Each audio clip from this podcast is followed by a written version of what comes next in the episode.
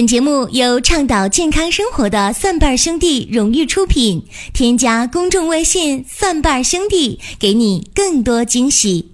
欢迎大家继续的关注收听“求医不折腾”的寻宝国医。今天和大家聊的话题是尿路感染怎么破。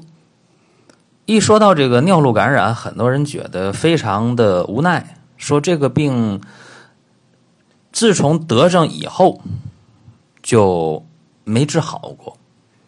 面对这个病，很多人是屡战屡败，啊，说今天呃尿路感染了，哎呀，很很很遭罪，啊，说尿频尿急，啊，一会儿一趟厕所去了以后呢，又排的很少，但是不去吧，还真觉得就就憋不住了，很难受啊。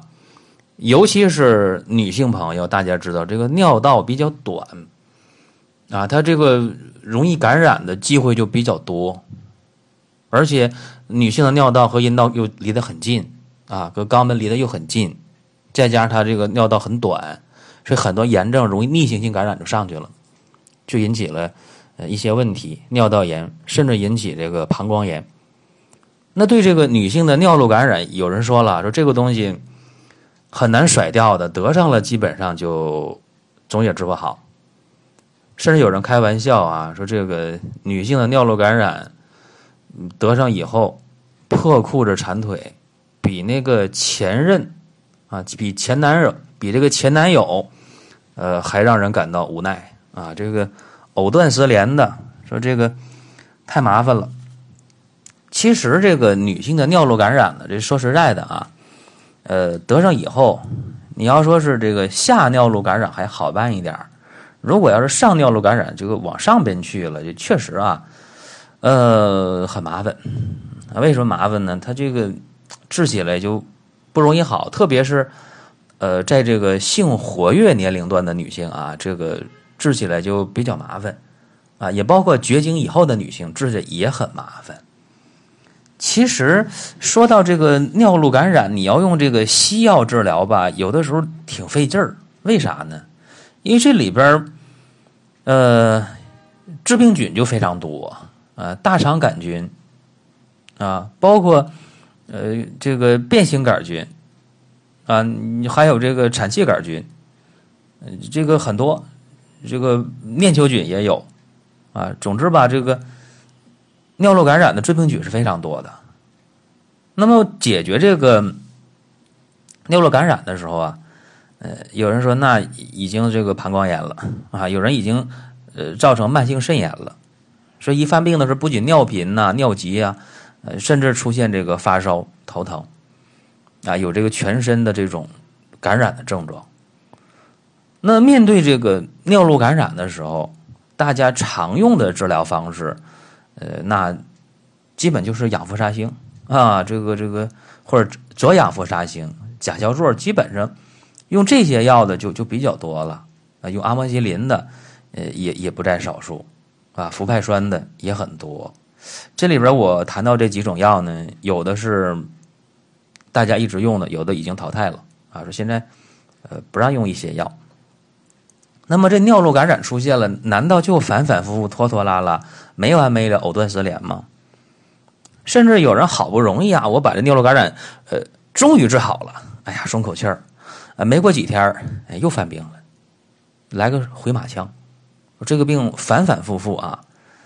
那解决这个尿路感染，甚至有的人这个常年准备这个消炎药，阿莫西林呐，氧氟沙星啊，甚至这个中药的三金片，也经常家里就常备这个药了。说一年犯尿路感染得个三回五回的。那这个尿路感染，有的时候大家不好意思和别人讲，说我咋得这病，别人有没有？呃，其实女性得这病啊，就挺普遍啊，不像男性，男性得这个尿路感染的就相对少啊，因为男性这尿道特别长，这致病菌真正的对尿道造成伤害的话，他要走的路就就很长了，所以男性不容易出现尿路感染。既然说这个尿路感染这么容易出现，那咱们怎么办呢？这常用的抗生素、消炎药，或者来点这个中药的山金片，这不是一个好办法，对不对？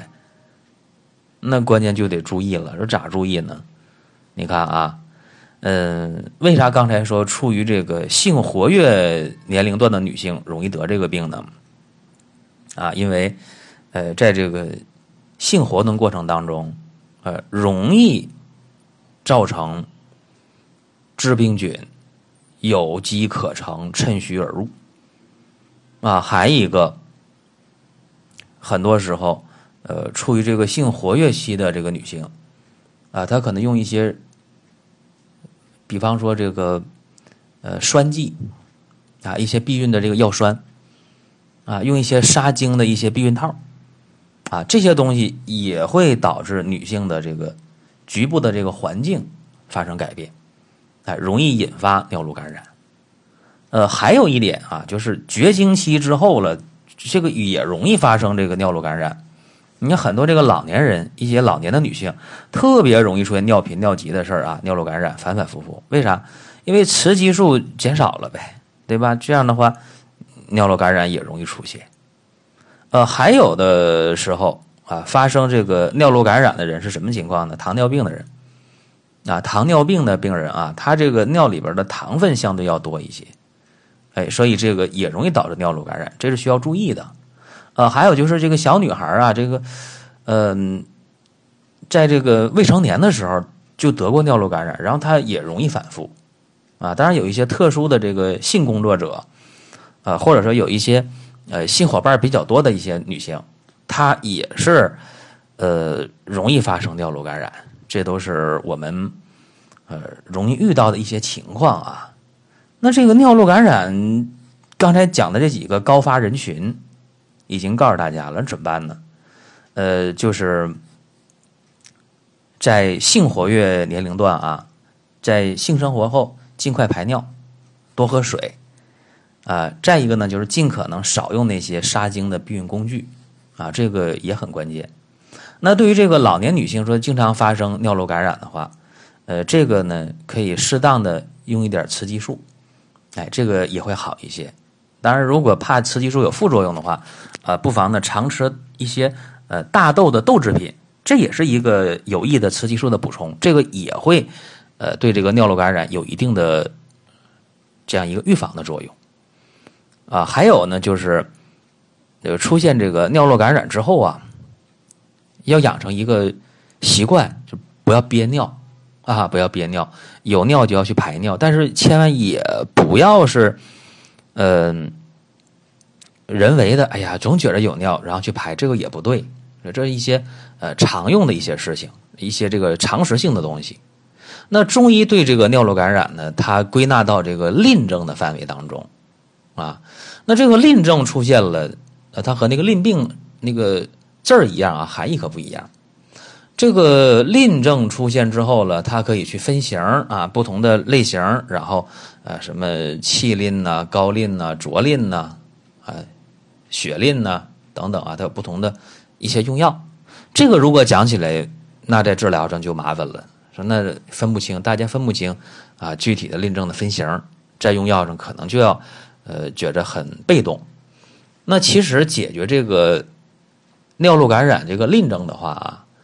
呃，我们也可以简单的理解一下，尿频、尿急、排尿疼痛，这个是什么呢？是呃湿热下注于膀胱，对吧？那我们不妨就用一个清利湿热的方法解决这个尿路感染，而且在具体应用的过程当中，啊，我也观察和总结了一下，效果还非常不错啊。那么今天和大家就分享一下，可以通过几味简单的中药。啊，非常的简单，啊，几味中药，效果就很好。呃，大家可以用黄柏、生地、连翘、地丁、猪苓，还有半枝莲，哎，这几味药各用十克。你可以用这个。熬药的砂锅或者不锈钢的锅，哎，添上水，把这个水没过这个药，泡十五分钟左右，然后呢开大火把药煎开了，改小火再煎十五到二十分钟，啊，把盐盖要盖严了煎啊。那煎好了以后呢，你可以把这个药呢倒出来，再煎两遍，然后一共不就是煎好了三遍的药汤吗？混合到一起，这样的话早中晚，哎各喝一碗，一般饭后半小时喝，这个对尿路感染的效果是非常好的。当然，煎药这个事儿有人说太麻烦了，麻烦也不要紧，你把黄柏、生地、连翘。地丁、猪苓，还有半枝莲各十克，啊，你可以放到我们平时喝水的那个不锈钢的保温杯里面，然后用滚烫的开水哗倒进去，盖盖严了，啊，你泡上一个小时左右，哎，你就可以喝了。那怎么喝呢？代茶饮，啊，没事呢就添点水喝，没事就添点水喝，在饭后半小时，一天呢把这喝完，这个效果也挺好，所以。要是想好起来的话啊，这个是一个比较简单的方法。一般来讲呢，就刚才我给这个方法，呃，在解决这个尿路感染的时候啊，呃，往往喝个两天、三天的话就够啊。就是给大家提这么个醒儿。但是如果这个尿路感染引起了上尿路感染，逆行性的弄到里边去了啊，这个肾已经有慢性肾炎了。啊，或者说这个膀胱炎已经不仅仅局限尿道这个部位了，那么，呃，就要整个的啊这个规范性的治疗。所谓规范性的治疗呢，就是到医院去看一下，究竟说这个病呃在哪个位置，是否需要大量抗生素啊，把急性期渡过去啊。所以这个事情呢，呃，就需要去灵活的针对病症来解决。刚才我给这个方法呢是，呃，无论哪一个情况下，你只要有这个尿路感染了。啊，哪怕你有点轻微的发烧，用这个方法也是不错的啊，这可以做个尝试。如果你喝一天没有效，赶紧到医院去，这是给大家的一个建议。好，这是今天咱们讲的呃尿路感染怎么破啊这期节目。同时，大家还可以关注收听我另两档节目，一个是老中医说，是点评医药新鲜热点的，起码有态度，至少有观点；还有一个是中医入门。一起发现中医之美，是给中医小白准备的入门神必备。这是我们的几档节目啊。同时，大家还可以关注蒜瓣兄弟旗下林哥主讲的《奇葩养生说》。好了，今天的节目就到这儿了。本节目由倡导健康生活的蒜瓣兄弟荣誉出品。添加公众微信“蒜瓣兄弟”，给你更多惊喜。